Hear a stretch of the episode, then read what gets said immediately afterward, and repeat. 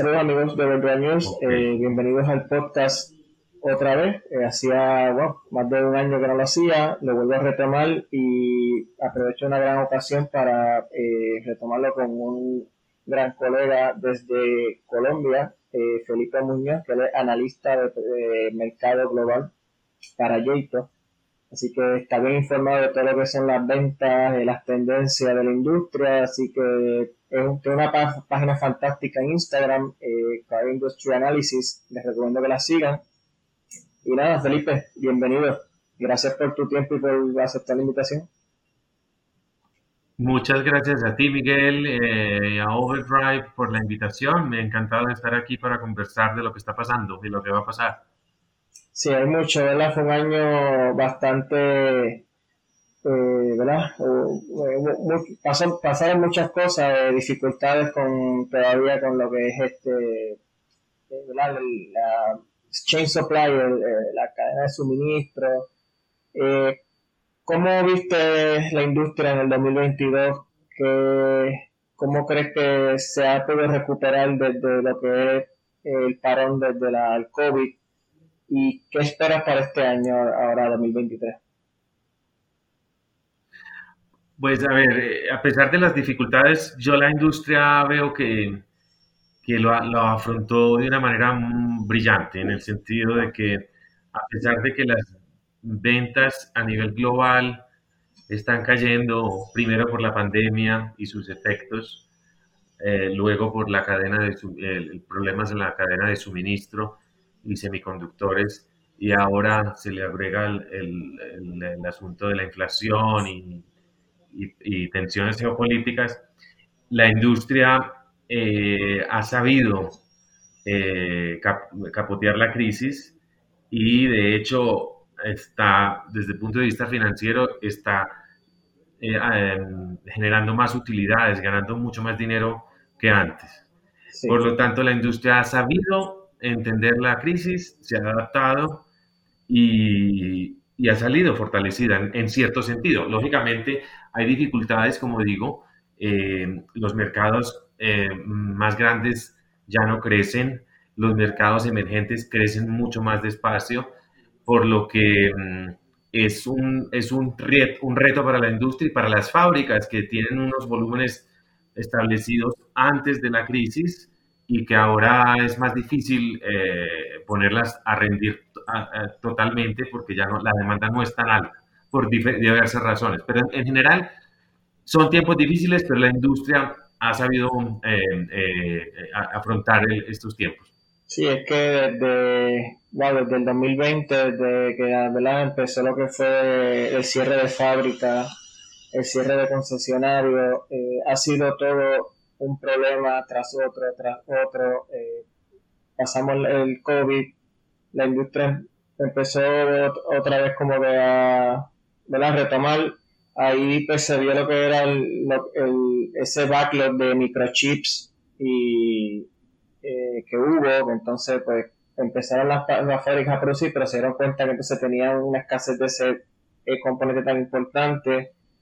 Más o menos empezaron otra vez a, a, seguir, a arrancar de nuevo, ahí vino la guerra en Ucrania, y entonces está la inflación, ha sido, o sea, ha sido una, unos tropiezos constantes y constantes que, y todavía, o sea, ahora mismo pues, tenemos unos retos gastronómicos, por lo menos acá en Estados Unidos, Puerto Rico, eh, se habla mucho de una recesión económica eh, o sea que, Y los, los precios de los carros están eh, exorbitantes. Por las nubes, sí. Sí, eh, eh, o sea, aquí en Puerto Rico pagamos lo que llaman unos arbitrios, que es como un impuesto que tiene el, auto, o sea, sobre lo que ya cuesta en Estados Unidos. La mayoría de los carros nosotros, pues, bueno, nuestros carros, a nosotros ser un territorio incorporado, pues, es la especificación norteamericana, o sea que todo lo que se vende en Estados Unidos, pues por, consiguiente se vende acá y esos taxes pues le suben mucho el precio a los carros, más lo que ya están subiendo de por sí, más lo que los concesionarios también le ponen por encima de lo que llamamos los markup. La realidad es que se ven unos precios eh, que se le, pueden quitar el sueño a, más de uno. Sí, sí, es, en ese sentido también la población, gran parte de la población en muchos países ya le queda más difícil acceder a, un vehículo nuevo. Y, eso entonces sí, hay muchas presiones para la demanda, pero, eh, pero al mismo tiempo el consumidor se está, dando, se está adaptando a las nuevas realidades. Por ejemplo, antes, ahora para, para acceder a un vehículo nuevo, pues hay unas listas de espera que van desde un año hasta dos años y medio, pero el consumidor parece que los está esperando. No tiene otra opción. Lógicamente, mucha gente está migrando al mercado del usado, pero, pero eh, en, en, cuanto al nuevo, pues sí, se engrosan las listas y la gente espera porque quiere esperar y, y, así, y esa es la nueva realidad, que es, es, más inconveniente que antes, es verdad, pero el consumidor se está adaptando, la industria está cambiando y el consumidor se está adaptando. Entonces esa es la parte positiva. Sí, eso sí, yo, o sea, las ventas han seguido ahí, o sea, de una forma u otra, los carros se han puesto más caros, la, la tasa de, de interés para tú hacer el préstamo, pues eh, aumentó, que también pues por el consciente paga más, eh, eh, es más alta la mensualidad. O sea, para el consumidor bien, ha sido bien difícil, es cada vez más retante poder eh, comprar un vehículo nuevo, pero como quiera que sea, han podido seguir. Y la cosa es que pues, han seguido saliendo unos modelos bien interesantes, tecnologías nuevas, y pues, el consumidor quiere estar al día con lo último que, que sale. Sí, esa es la otra parte. La oferta se ha vuelto más competitiva, se ha vuelto mucho más interesante. Eh, ya los autos eléctricos, a pesar de que siguen siendo costosos, no son tan costosos como hace unos años. Y, entonces eh, es más dinámica la oferta y por lo tanto eh, el consumidor se ve mucho más atraído ante, las, ante lo que se está ofreciendo. Estamos viendo vehículos de muchas partes del mundo, en llegando a todas partes, con, con eh, por ejemplo, eléctricos con unos, con unos eh, autonomías mucho más altas, eh, por ejemplo, autos chinos con calidad mucho más alta.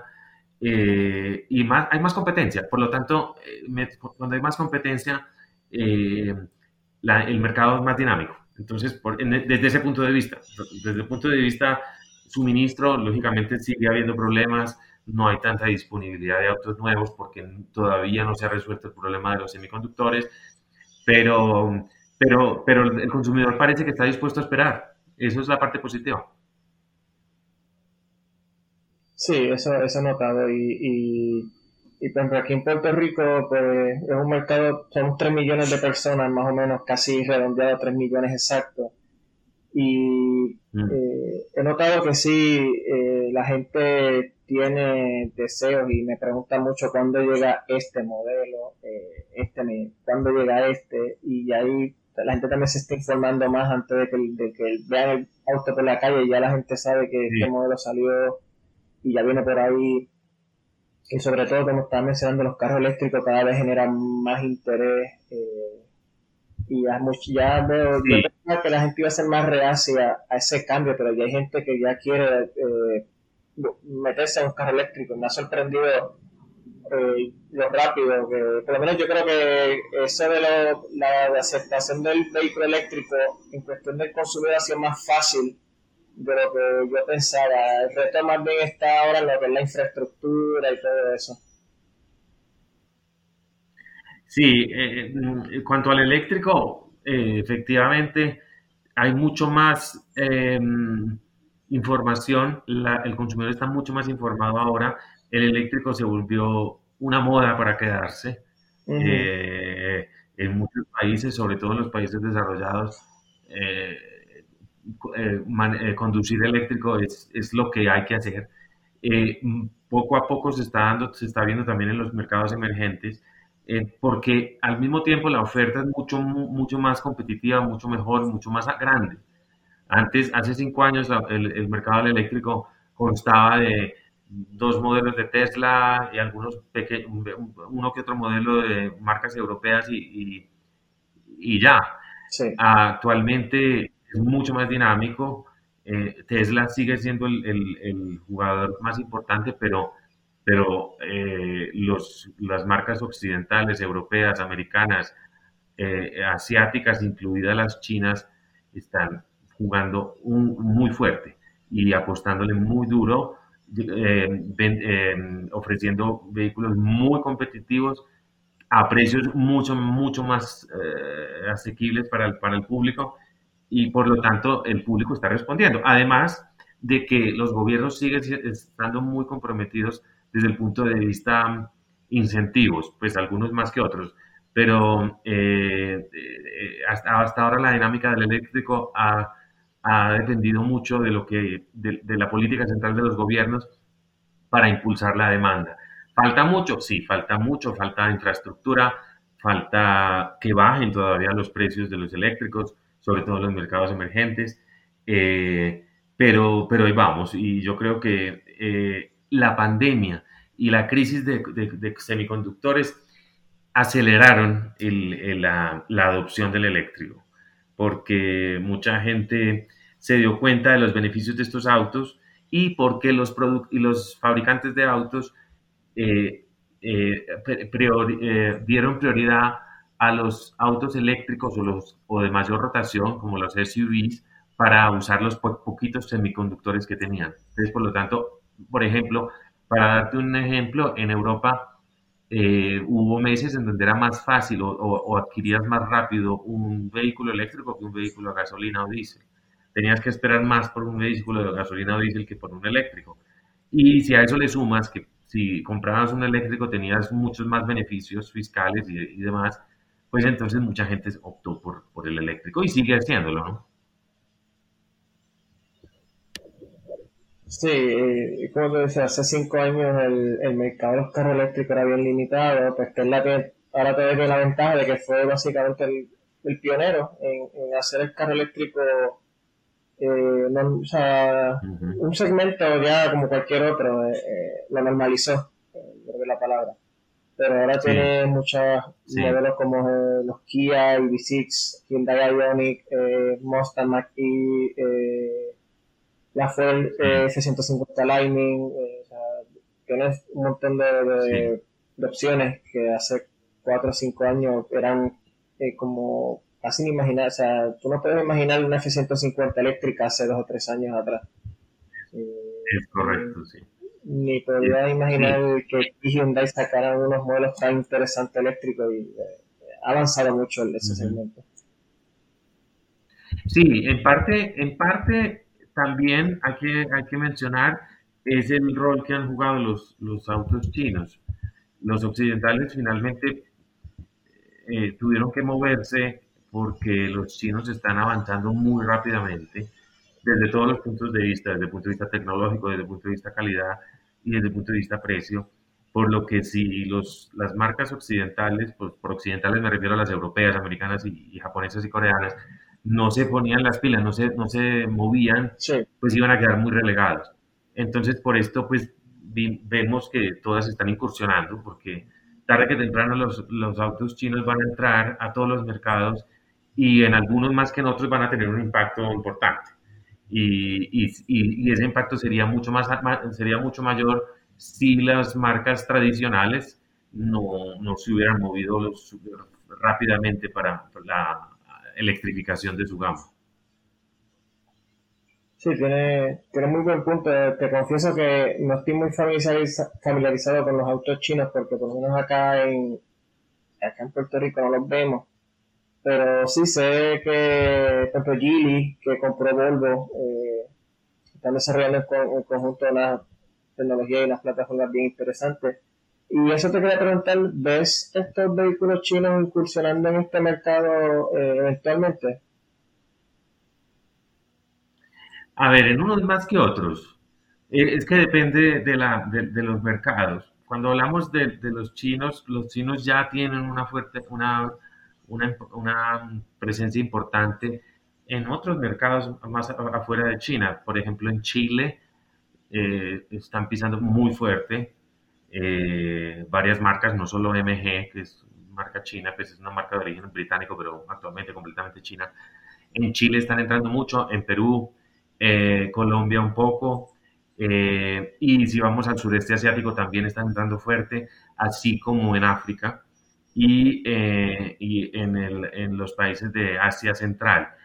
Eh, en Europa están entrando muy despacio, pero de una manera diferente, con autos mucho mejor terminados y en segmentos superiores.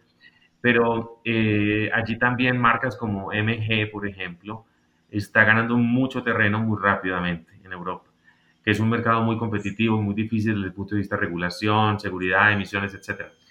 Eh, pero lo están haciendo muy bien.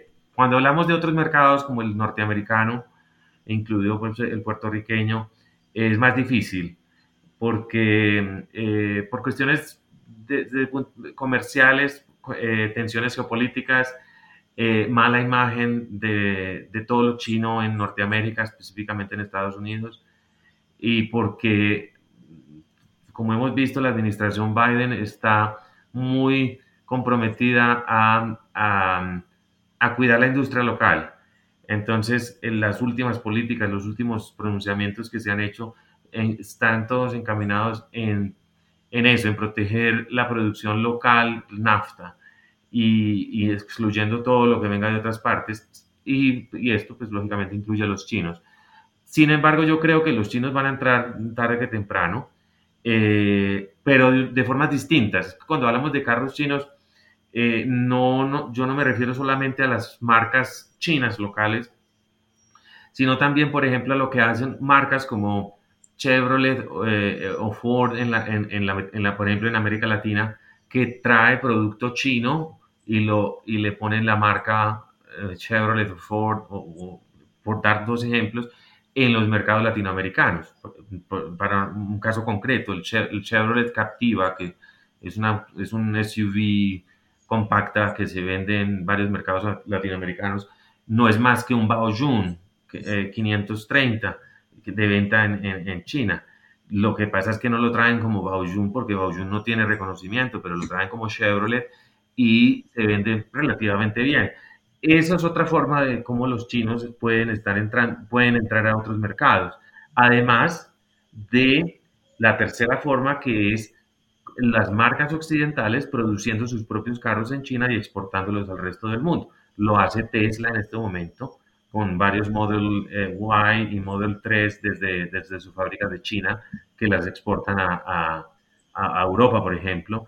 Lo hace BMW con su modelo iX3, lo hace eh, Volvo, lo hace Polestar, muchas marcas ya lo están haciendo y, y, eso a, la larga es también un, producto chino, es fabricado en China y proyectado en China. Entonces, de muchas formas van a entrar eh, y a unos mercados más que en otros, lógicamente. Sí, me acuerdo que aquí hace más de 10 años sonaron los y ya se hablaba de que había una compañía que le iba a representar en Puerto Rico y todo. Eso se fue hace mucho antes de todo esto. Eran, iban a ser vehículos de gasolina bien económicos. Pero no sé en qué quedó, que nunca, nunca llegaron. Eh, yo sé que Chile ahora pues, es dueña de lo que es Volvo, o sea que técnicamente quizás futuro modelo Volvo, pues indirectamente quiere decir que una presencia de Geely aquí en, en el mercado de acá local de Puerto Rico. Pero sí, he visto, especialmente en los que te he puesto en tu página, eh, yo he visto unos vehículos chinos que se ven muy bien en cuestión de diseño, eh, se ven bien, bien construidos, no, no se ven inferiores, eh, a primera simple vista no parecen tan inferiores a, a las marcas que estamos más acostumbrados acá. Es que hace, hace, hace cinco años un auto chino no, no tenía, no le llegaba a los tobillos a un automóvil occidental hoy en día están casi a la par y por no decir en muchos casos superior. Eh, yo tuve la oportunidad de asistir al lanzamiento de la marca china NIO en Berlín, en Alemania, y eh, accedí pues al automóvil y son automóviles perfectos. Pues desde el punto de vista calidad, desde el punto de vista tecnología, rendimiento, diseño, eh, son automóviles que nada tiene que envidiarle a las marcas occidentales. Eh, por lo que el avance que han tenido, el progreso que ha tenido la China en estos últimos cinco años es eh, brutal y eh, es solamente, es solo el inicio de lo que piensan hacer. y porque los mercados emergentes, y en esto incluye el mercado puertorriqueño, son compuestos más que todo por personas de bajos recursos o que personas que no pueden acceder a automóviles eh, eh, costosos. Por lo que una, una, solución es el automóvil chino. Y ya se está dando, como lo dije, ya se está dando en mercados como el chileno, el peruano, en varios latinoamericanos del sudeste asiático, eso ya se está dando. Los chinos están robándole eh, participación de mercado a las marcas tradicionales y, no, y en Puerto Rico no será la excepción. Puerto Rico, sin embargo, es un caso un poco más diferente al resto de América Latina y Caribe por, sus, por su eh, eh, cercanía o su, eh, em, situación de Estado asociado americano, pero, pero el mercado puertorriqueño podría bien considerarse como otro latinoamericano en ese sentido. Sí, perfecto práctico eh, es, es, un, es, una posición interesante porque a ciertos aspectos es americano, pero en, cuestión de otros aspectos es mucho más latinoamericano. De hecho, cuando yo estuve en Kia, ellos nos medían con el mercado latinoamericano, no nos medían con el mercado eh, americano. Y siguiendo por esa línea, eh, aquí en Puerto Rico, un, un, un, problema que estamos teniendo es que han notado que eh, están desapareciendo los vehículos, eh, eh, lo que es la categoría de Toyota Yaris, Honda Fit, que allá se llama el Jazz. esa, esa, ese vehículo bien subcompacto, de precio bien accesible, lo están eliminando de, las líneas de las marcas allá. Y aunque aquí se venden bien, al nosotros estar atados a la situación de, al mercado norteamericano, eh, efectivamente se eliminan aquí también. Entonces nos deja eh, sin esos modelos que aquí se venden por la, de lo que nuestra economía y nuestro el poder adquisitivo de la mayoría de los puertorriqueños no se compara con el que está en Estados Unidos ni con el del norteamericano promedio. Aquí el salario promedio creo que no llega a 20 mil dólares eh, anuales. O sea que es una realidad económica muy distinta a la de allá.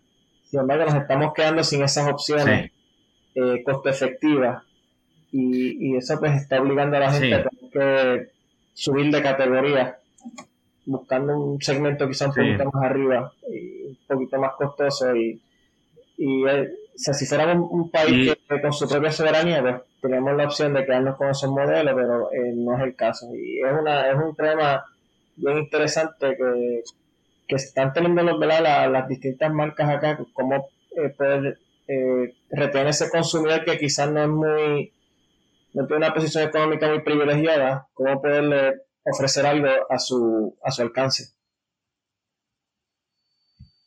Eh, tal cual, y e, es, es un escenario que está, se está viendo también en otros mercados, donde esos segmentos inferiores de los que tú hablas, segmento A, segmento B, eh, son muy poco rentables, por lo que muchas compañías están, están considerando si seguir produciendo ese tipo de automóviles.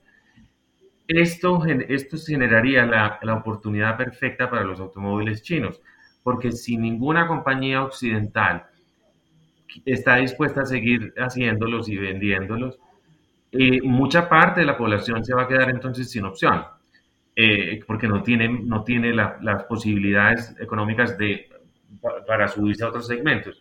¿Qué pasaría entonces? Que la respuesta serían los automóviles chinos. Eso, eso es el riesgo de, de, sí, o la oportunidad para los chinos eh, si esto se, sigue, sigue, pasando, porque es una realidad que también está pasando en otros mercados. En Europa también automóviles como el Ford Fiesta, eh, Fiat Punto, etcétera, están ya saliendo del mercado porque no, no tienen más demanda. Y no son rentables. Sí, eso, eso, es, un detalle que no la, estas compañías no los ven eh, rentables, no, no, no, simplemente sirven también como un, para atraer cliente al concesionario y buscar modelo, quizás modelo más rentable, quizás eso es, es, como un gancho para atraer clientes, eh, que eso creo que es más bien el propósito de esos eh, modelos.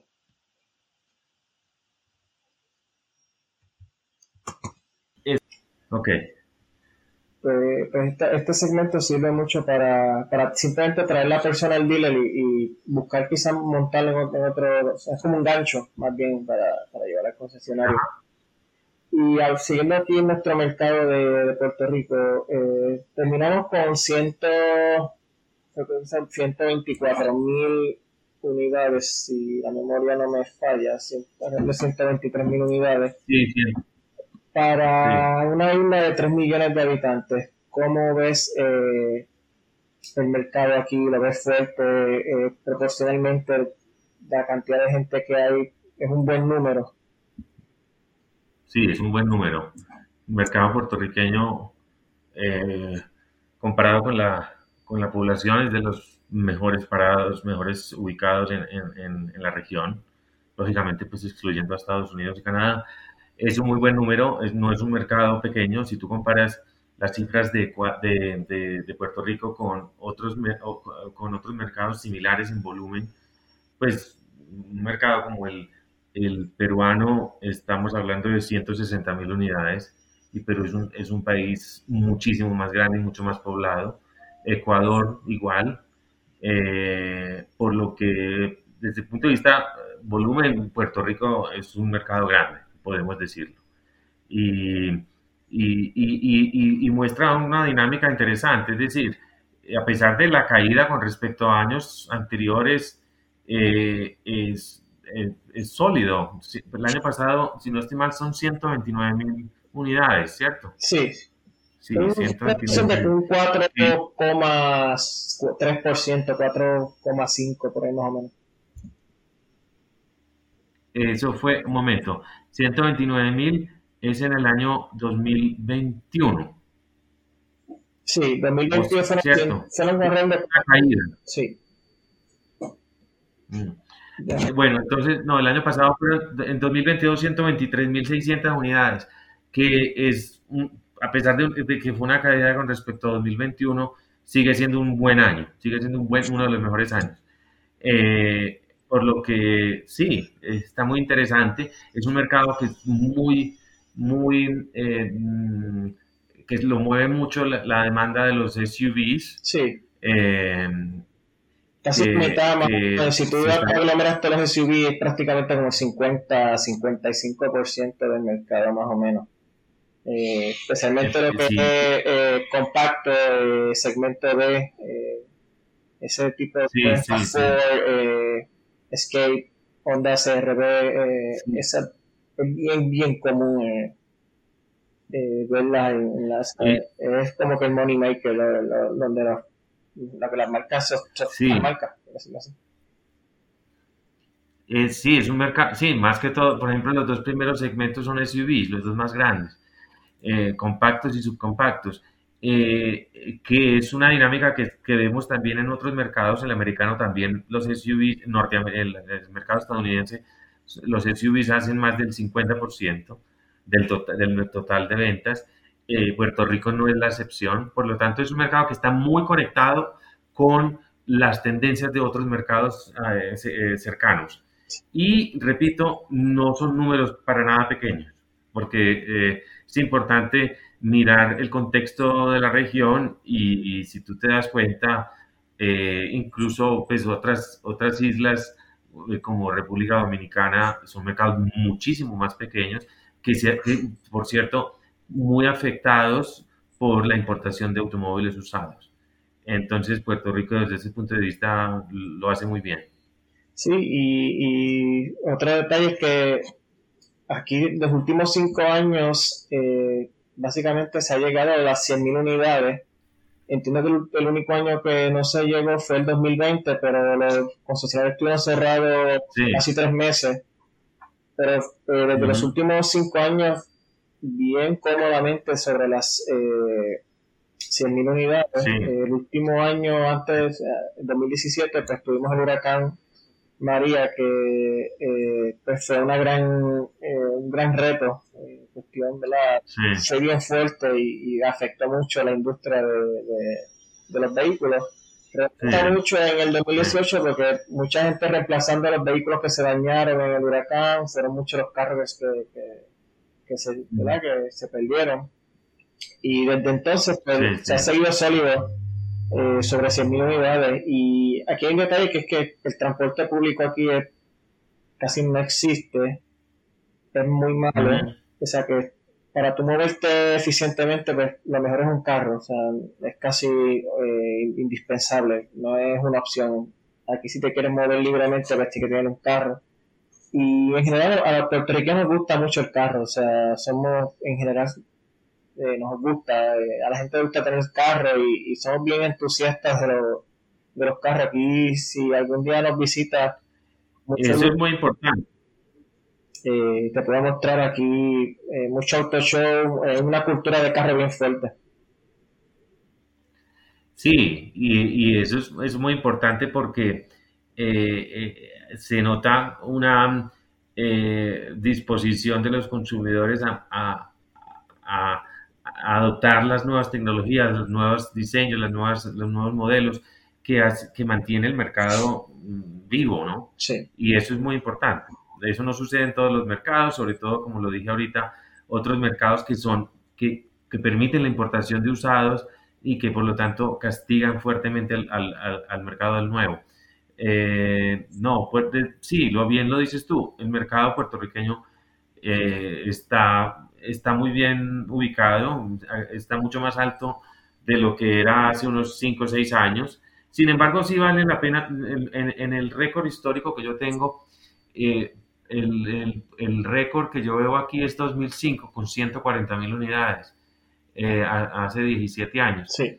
Pero hoy estamos hablando de 123 mil, por lo tanto no es una caída considerable, pues no, es, tan fuerte. Ese año fue el último año antes de la recesión económica de la que todavía no hemos salido. Desde el 2006 en adelante se puede considerar que hemos estado en recesión ah. económica todos esos años, o sea que a pesar de que todos los retos económicos que hay, eh, las cosas eran muy distintas hace 17 años.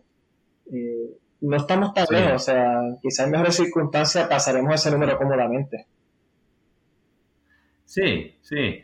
Eh, sí, no, y, no, y si tú miras las cifras de otros mercados como los europeos, por Dios, en, Europa la, situación está grave, nada que ver con lo que eran las ventas hace 10, 15 años.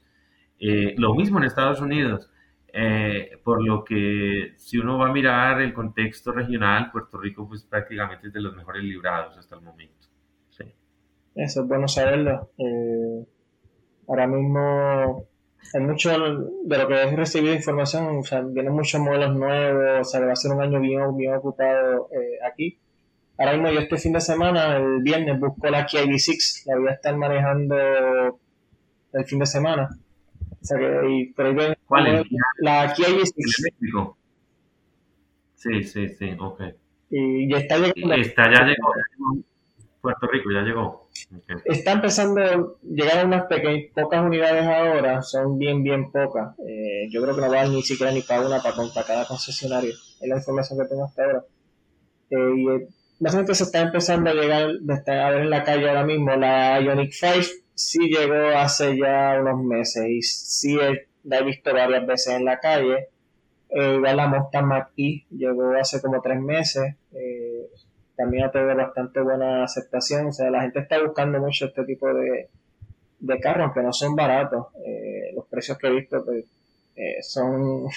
Sí, no. Por lo menos yo, no, no, podría pagarlos, pero... Y también es que aquí la infraestructura eléctrica eh, pobre y mucha gente lo que está montando sus propios sistemas solares en las casas y en cuanto tiene su propio sistema independiente solar, pues entonces están adquiriendo un, vehículo eléctrico. O sea, están primero haciendo el cambio de, para depender de un sistema débil y, poco confiable. Y la mayoría de la gente pues está haciendo eso. Pero eh, sí, no sé si en la información que yo te hice llegar has notado como el, aquí le llaman ecoamigable y esto lo que es híbrido, eléctrico, de plugin, hace dos años, tres años era punto, no iba a otro que 1%. Ahora estamos hablando de casi 4%, o sea que va eh, en una bueno, del año pasado acá subió casi 50%, o sea, casi el doble. Eh, y eso que no sí, muchos modelos. es, eso es muy importante porque eh, desafortunadamente, infortunadamente, en, los mercados como el nuestro, eh, primero es la demanda la que tiene que dar el paso para que la oferta eh, responda. Es decir, si, normalmente en los mercados ricos es la oferta la que induce la demanda, es decir, la oferta pone los modelos y eh, con incentivos, con promociones, etcétera, hace que la gente empiece a considerar el eléctrico. En los mercados emergentes es al revés. Generalmente es la demanda la que dice, mira, nosotros estamos interesados, nos gustan los carros eléctricos, entonces es cuando empiezan a llegar. Y eh, además de que eh, en mercados emergentes las ayudas estatales no son tan fuertes, por lo tanto no son tan el, precio final de estos automóviles sigue siendo muy alto. Y, y, a, pesar de ello, vemos esos crecimientos importantes, como el que tú mencionas en Puerto Rico, que también se está dando en muchos otros países de América Latina, y que es importante porque en el radar global eh, el eléctrico mm, se, está concebido para Europa, Estados Unidos y, y China. El resto del mundo todavía está un poco atrás, pero eh, si la demanda en el resto del mundo se vigoriza y, sigue creciendo, es posible que no, en, un plazo no muy lejano veamos marcas como Tesla o, algunos otros importantes produciendo o diseñando automóviles para los mercados emergentes, que es importante. O sea que eh, estas metas que se han puesto la mayoría de los fabricantes de ya quizás a, a finales de esta década, a mediados de la próxima, de ya ser completamente eléctrico, eh, te puedo decir que dado el comportamiento y claro, hay muchos retos entre medios, pero ¿ves posible esa, que alcancen esa, esa meta que se han puesto muchas fabricantes, el tipo Volkswagen, General Motors, Ford eh, y muchas más? Es difícil, es difícil, no va a ser fácil, pero depende del mercado, depende del fabricante. A ver, eh, eh, en unos mercados hay más disposición, hay más poder adquisitivo. Eh, en otros hay menos. Ah, hay unos mercados muy adictos a la gasolina, el mercado de Estados Unidos, por ejemplo. hacer, la transición al eléctrico es más difícil desde el punto de vista cultural. los, norteamericanos llevan un siglo manejando eh, pickups, eh, trucks, que son grandísimos. o sea, mientras más grande el motor, más a ellos les gusta. Sí. Cambiar eso es, es más difícil allá que en un mercado como el europeo, donde están, donde manejan automóviles pequeños. Eh, o en China, donde el gobierno tiene un rol tan importante que, que en este momento el, el, precio promedio de los eléctricos disponibles es menor al precio promedio de los de, los de gasolina. Entonces depende del mercado. Sin embargo, eh, para allá vamos, eso es inevitable. Eh, van, a haber, van a haber muchos que se van a quedar en el intento porque es costoso. Eh, hasta el momento, el único que hace, que genera utilidades o hace dinero haciendo y vendiendo automóviles eléctricos es Tesla. por lo que todavía es un terreno riesgoso para la mayoría de los, de los fabricantes de automóviles tradicionales.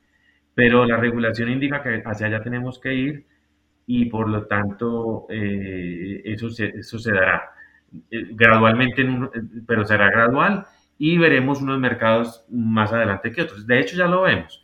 Por ejemplo, incluso dentro de los mercados, dentro de Europa, por ejemplo, un mercado como el de Noruega, eh, el 80% de los automóviles nuevos son eléctricos.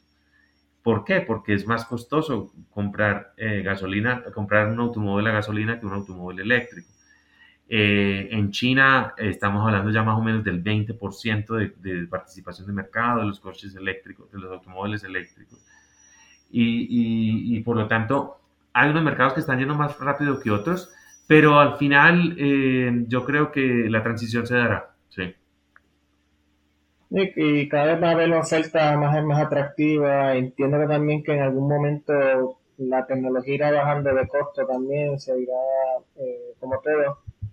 Eh, muchas eh, características y features que vemos en nuestros carros ahora empezaron hace muchos años en vehículos bien costosos y fueron eh, bajando a, carros ya de nuestro nivel cotidiano. Que lo más seguro que pasará lo mismo. Eh, ya, por ejemplo, General Motors está hablando de un Equinox eh, de 30 mil dólares más o menos eléctrico. O sea que ellos tienen el Volt también que está creo de 26 mil, está debajo de 30 mil dólares ahora mismo. O sea que ya está llegando a, a, un, a gente de un poder adquisitivo mucho más limitado. Que, pues, si ellos tienen intención de, de que la mayoría adopte, pues es importante ponerlos al, al alcance de la gente. Así es, tal cual, eh, la, la tecnología inevitablemente eh, se va masificando, se va popularizando a medida que los volúmenes permitan reducir los costos. Eso ha sucedido con la tecnología en general y ahora está sucediendo con eh, los automóviles eléctricos. A medida que se masifique la demanda y a medida que la tecnología se vuelva más eficiente por la investigación y el desarrollo, veremos lógicamente automóviles mucho más eh, asequibles para el público en todos los países. Esa ese es el objetivo. Eh, ha sido más demorado de lo que hemos pensado porque, porque la transición es costosa no solamente para encontrar baterías económicas, sino también la infraestructura y la generación misma de la, de la energía, que es otro aspecto importante del debate. Estos automóviles eléctricos eh, van a cumplir su, cometido cuando efectivamente la electricidad que se genere para moverlos sea limpia. Y todavía no es el caso. Entonces falta mucho, pero estamos en la dirección correcta y, es cuestión de años en cuando, cuando veremos que los gasolinas serán los, los raros, en los, los, automóviles a gasolina serán los, los automóviles raros para ver en las, en las calles. Sí, yo creo que, eso, y cuando, cuando, se, cuando se invierta, o sea, que los, los sean lo más raros y los eléctricos sean como la norma, yo me imagino que quizás algunos carros de alto rendimiento, de verdad que el entusiasta tiende a favorecer el vehículo de gasolina, ¿verdad? Porque es más emocionante de, guiar y el ruido y los cambios y todo eso, para lo mejor eso se quedan como gasolina y ya lo que es el vehículo más eh, neutral de todos los días, el SUV y, y, las pick-up y todo eso, pues pasan a ser eléctricos ya completos. Así es, tal cual. Pero fíjate que, que hay una marca muy, muy interesante que lo ha hecho divinamente y no ha perdido para nada su ADN de automóviles deportivos. Porsche. Sí. Eh, es una marca todavía considerada una marca de deportivos con una imagen perfecta en, todo el mundo. Y, y, el Taycan, que es un automóvil completamente eléctrico, hace parte de su gama y, y se ha convertido uno, en uno de sus, mejor, de sus superventas. Eh, sin afectar la imagen de la marca. Y es un automóvil que efectivamente, como por ser eléctrico, no, no, no tiene ruido, no, es un poco la antítesis, uno creería que es la antítesis de un, de un automóvil deportivo y sin embargo el Taycan es de los más vendidos de Porsche. Y Porsche está vendiendo más automóviles ahora que antes.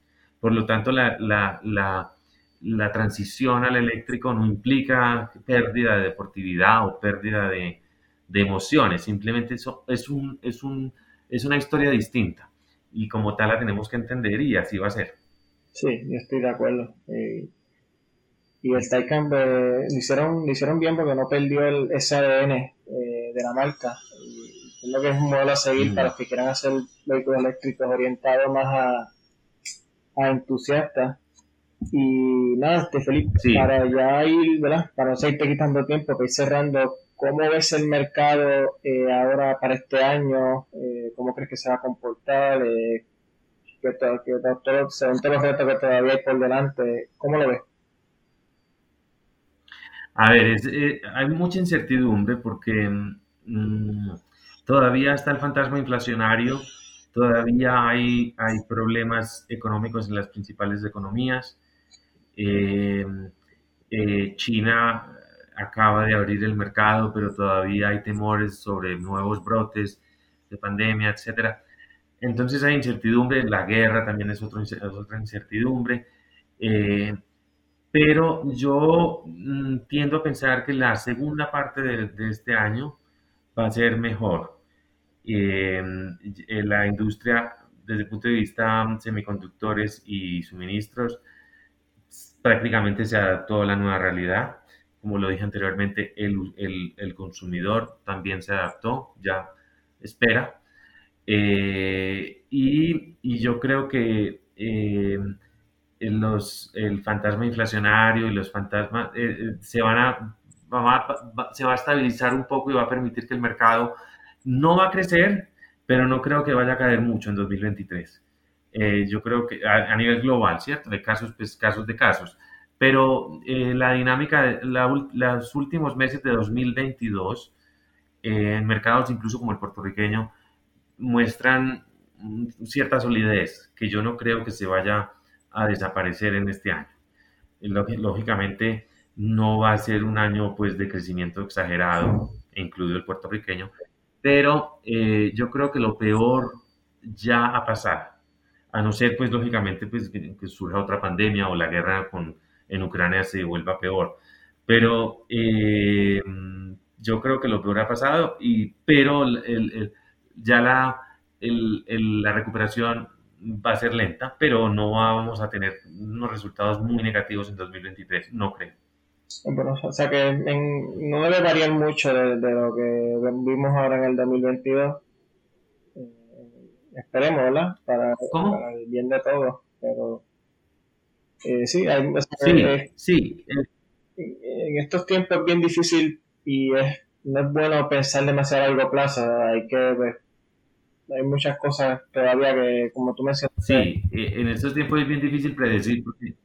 Sí, no, y pues como mencionaste, eh, también con otros brotes. Eh, eh, la guerra de Ucrania no se ha todavía solucionado, no sabemos si eso puede eh, escalar a, un nivel más global. O sea que son muchas cosas entre medio. Y que esperemos entonces, quizás un tiempito cuando estemos hablando otra vez de, los resultados del 2023, pues que no haya sido, si mejoraron, que si variaron positivamente, que sean mucho mejor, pero si empeoraron, que eh, sean mucho peor. Sí, sí, yo creo, no creo, yo no creo pues, que vamos a ver números positivos, pero no creo que los negativos vayan a ser muy grandes, porque mm, la industria ya, ya se está prácticamente Llevamos cuatro años en crisis y la industria prácticamente se, se, está acostumbrando a ella.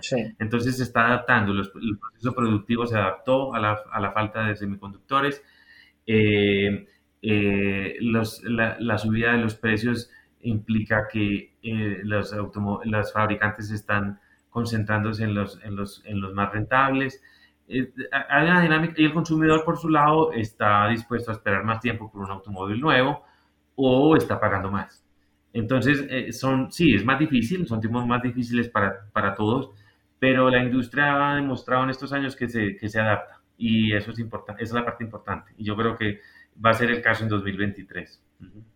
Esperemos que así sea. Y nada, estaremos entonces eh, un tiempo hablando otra vez de los resultados de este año que acaba todavía, se puede decir que acaba de empezar. Eh, caramba, Felipe, no queda más que... Sí, todavía, todavía.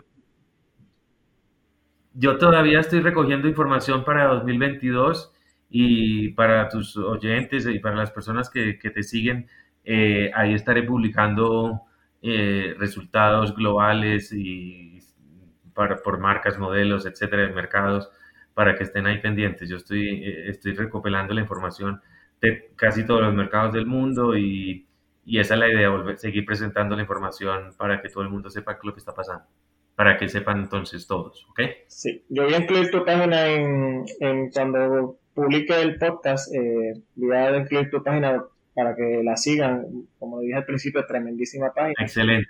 Y nada, Felipe. Listo, muy bien. Eh, no queda más que agradecerte tu tiempo, sé que estás bien ocupado, eh, créeme que eh, agradezco infinitamente que hayas sacado tu tiempo. Es un honor para mí, como te mencioné, me encantó tu página desde mucho antes Así que hablar, haber hablado contigo pues, es un privilegio. Gracias. Y gracias por aceptar la... No, gracias. El placer es mío. De nuevo, mil disculpas por lo, por, por lo hace, una hora, hace unas horitas. Y cuando quieras podemos volver a conversar sobre temas en específico. estoy para eso, ¿ok? Claro que sí, así será. Eh, tenemos una conversación o varias más pendientes más adelante. Así que... Listo, Miguel. Ok.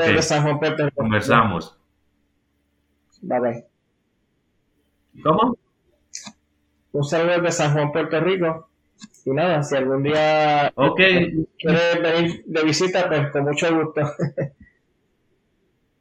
Por allá tengo que ir, he oído muy buenas cosas de San Juan, tengo que ir por allá. Y un saludo desde Medellín, eh, Colombia. Ya eres bienvenido, así que nada, estaremos hablando más adelante. Bye, bye. Gracias, chao, chao.